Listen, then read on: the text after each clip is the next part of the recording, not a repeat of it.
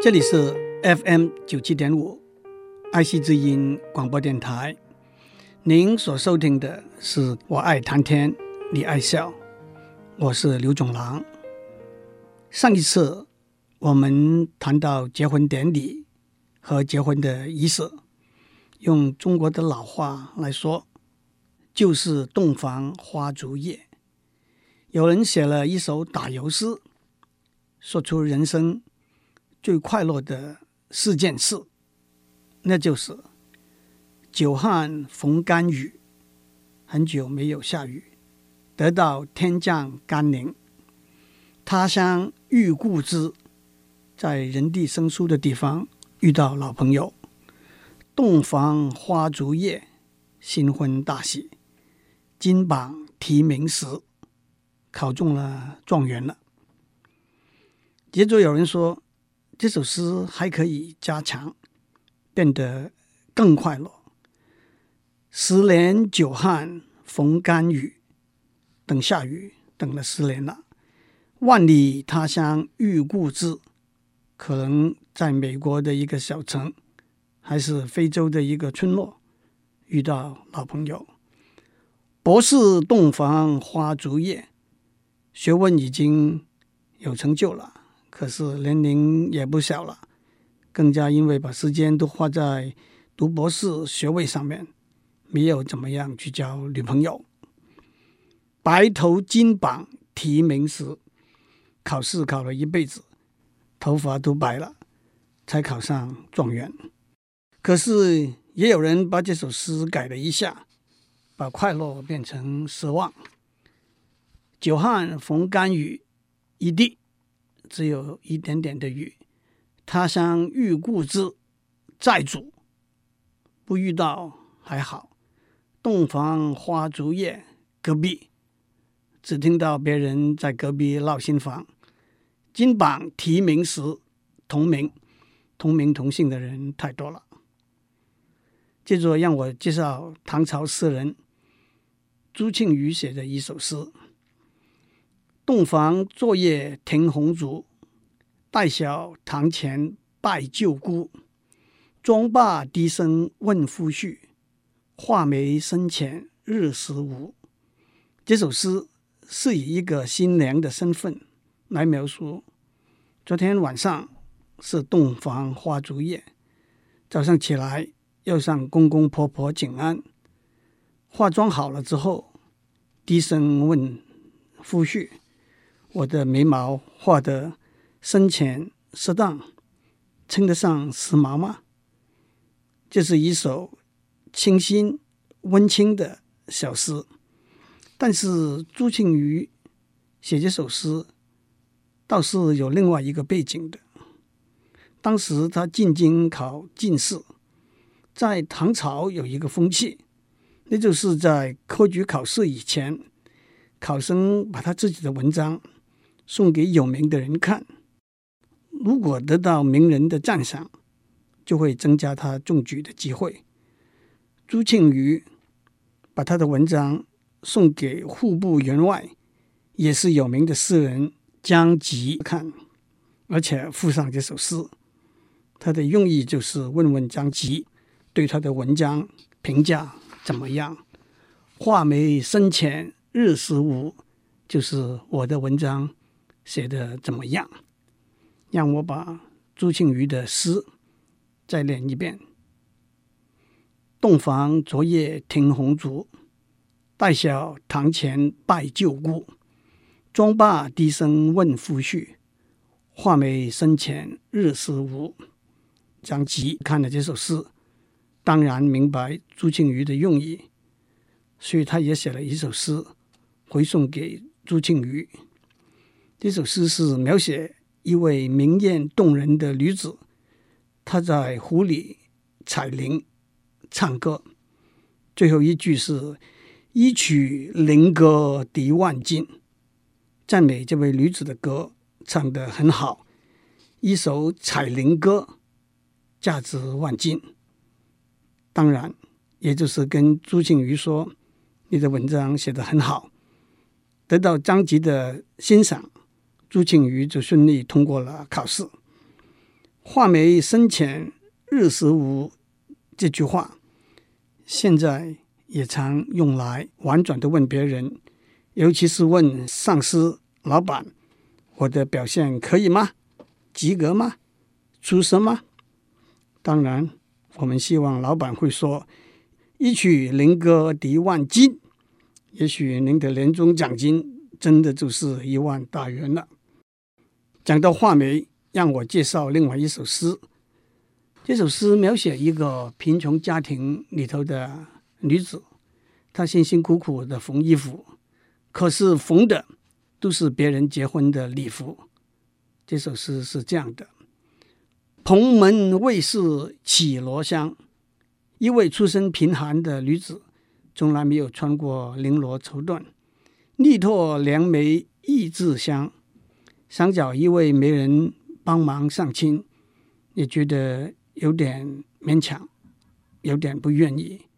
谁爱风流高格调？也许没有人看得出我的格调。共怜时世见梳妆，体谅到生活艰难，我也没有打扮得花枝招展。敢将食指夸针巧，我的手艺是很好的，不把双眉斗画长，不必跟别人比美丽。苦恨年年压金线，可是多年以来，我用金线来缝衣服，为他人做嫁衣裳，这是别人结婚用的礼服。让我再练一遍。蓬门未识绮罗香，力托良媒意自香。谁爱风流高格调？共怜时世见梳妆。敢将十指夸针巧，不把双眉斗画长。苦恨年年压金线，为他人做嫁衣裳。虽然这首诗是描写一位出身贫穷家庭的女子的感叹。背后也是卓姐觉得自己有才华，却得不到别人的赏识，又不想找人推荐，力拓良媒意自香，结果是替人家卖力，自己却得不到什么结果，为他人做嫁衣裳，这就是为人作嫁这句成语的出处。为人作嫁，就是说替别人。卖力，自己得不到什么结果。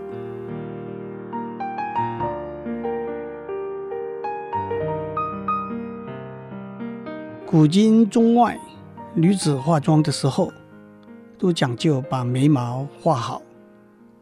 古人说：“画眉深浅入时无，不把双眉斗画长。”今天我们到百货公司去，画眉毛的化妆品。不但很多，而且也相当昂贵。近年来流行的一个词“美眉”，美丽的美，眉毛的眉，是指年轻漂亮的少女。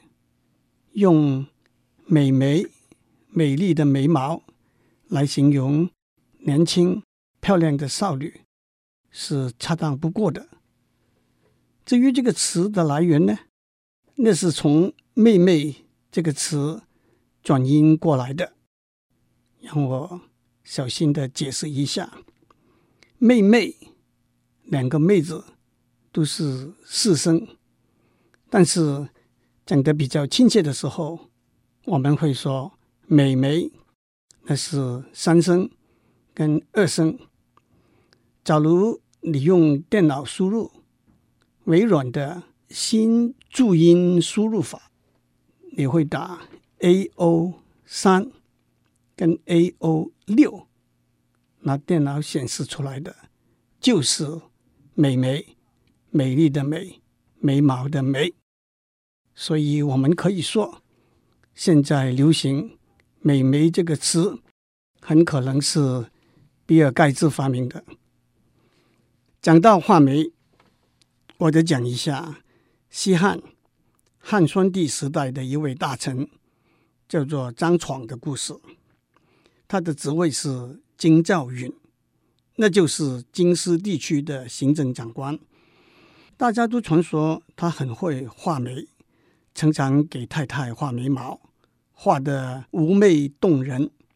所以“张敞画眉”和“画眉之乐”这两句成语，都是代表夫妻恩爱的意思。当张敞替太太画眉这个闲话传到汉宣皇那边，有一次，汉宣王在许多大臣面前就问张敞这个事情，张敞回应说：“闺房之乐，有甚于画眉者。”这是一个四两拨千斤的妙语。既然皇帝问起，张敞既不承认，也不否认，还等于跟皇帝说：“少管这些闲事吧。”让我打一个叉，讲张敞的另外一个故事。他担任京兆尹这个官位，一共九年，做得非常好。后来他的一位好朋友犯了罪。大家都想，张敞很可能会受到连累下台。有一天，他派他手下一个人去办案，这个人却没有奉命执行。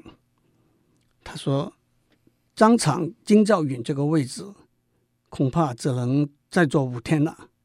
我才不替这个，我才不替这个跛脚鸭卖命呢。”张敞知道。就把这个人判了死刑，这就是五日京兆，表示一个官员在位的时间很短。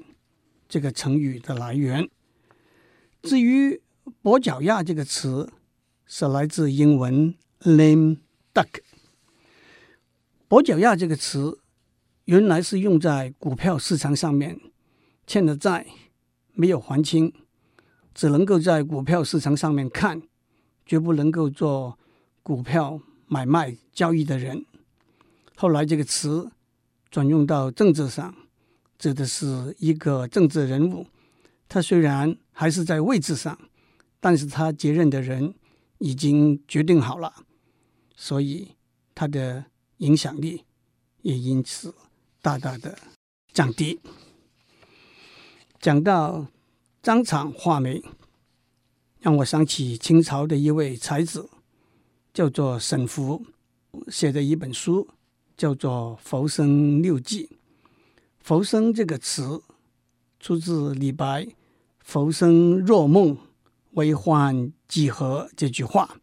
《浮生六记》这本书文字清新细腻，风趣轻松。不过，《浮生六记》目前只存有四记，那就是《闺房记乐》《闲情记趣》《坎坷记愁》《浪游记快》。虽然后来有人找出另外两记，不过大家都相信那是后人假冒的。《闺房记乐》特别是描写他和他的妻子云莲之间的故事。沈复写的《浮生六记》是一本好书。前清华大学校长，我的好朋友沈君山也有一本好书，叫做《浮生三记》，内容是人文、科学、奇巧这三个领域。沈君山校长是一位物理学家，也是围棋和桥牌的高手。曾经连续三年获得美国围棋冠军，两次获得世界桥牌亚军。在我的心目中，他的文章写得真好。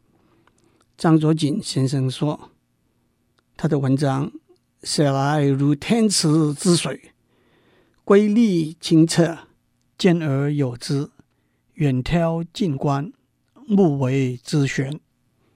让我念几句。他的一篇文章里头，当他去花莲旅行的时候写的话：“夜半醒来，乃披衣起户，沿着小径，慢慢的闲步。新月依钩，群山直然，松香伴着山气，冷冷袭来，隔座枝桠的星星，显得特别惊人。多么美啊！除了《浮生三记》之外，沈校长还写了《浮生后记》和《浮生再记》。他的一篇散文《二进宫》获得九歌九十四年度散文奖。我在清华大学校长任内，曾经发起了一个征求对联的文字游戏，以沈校长的大名“君山”两个字入联，得到许多的回响。我自己带头写了一对：“打牌下棋，君子常乐；操党夸岸，山林高峰。”描写沈校长的爱好和风格。沈校长是一位才子，一位君子。对我个人来讲，他在清华大学给我的提拔和爱护，是一份难忘的教育家和读书人的风范。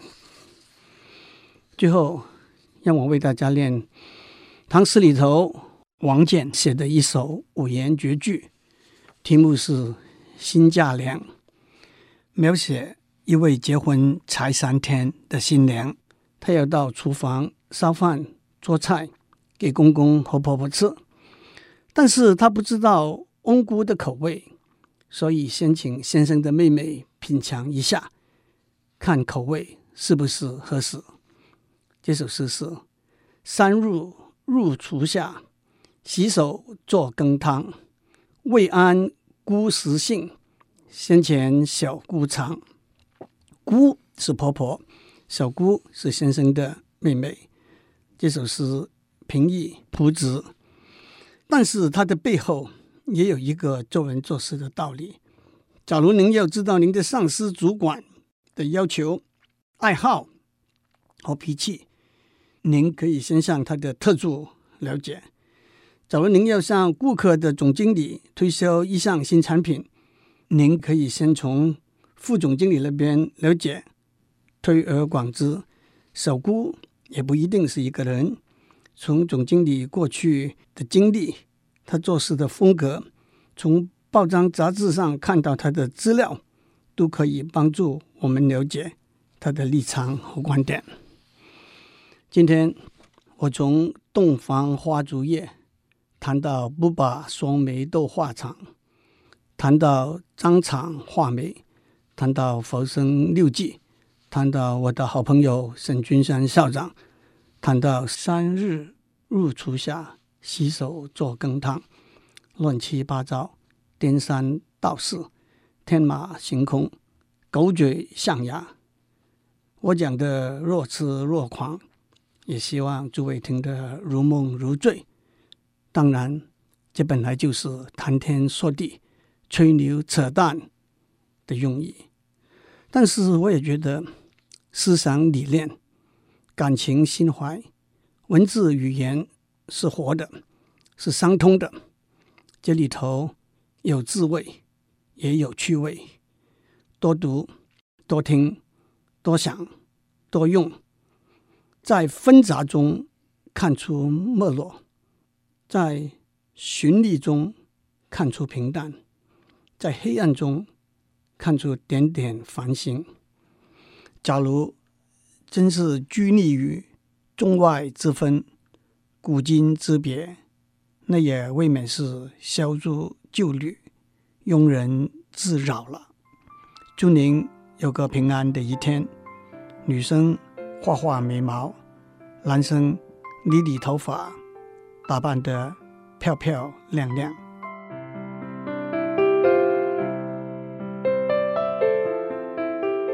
以上内容由台达电子文教基金会赞助播出。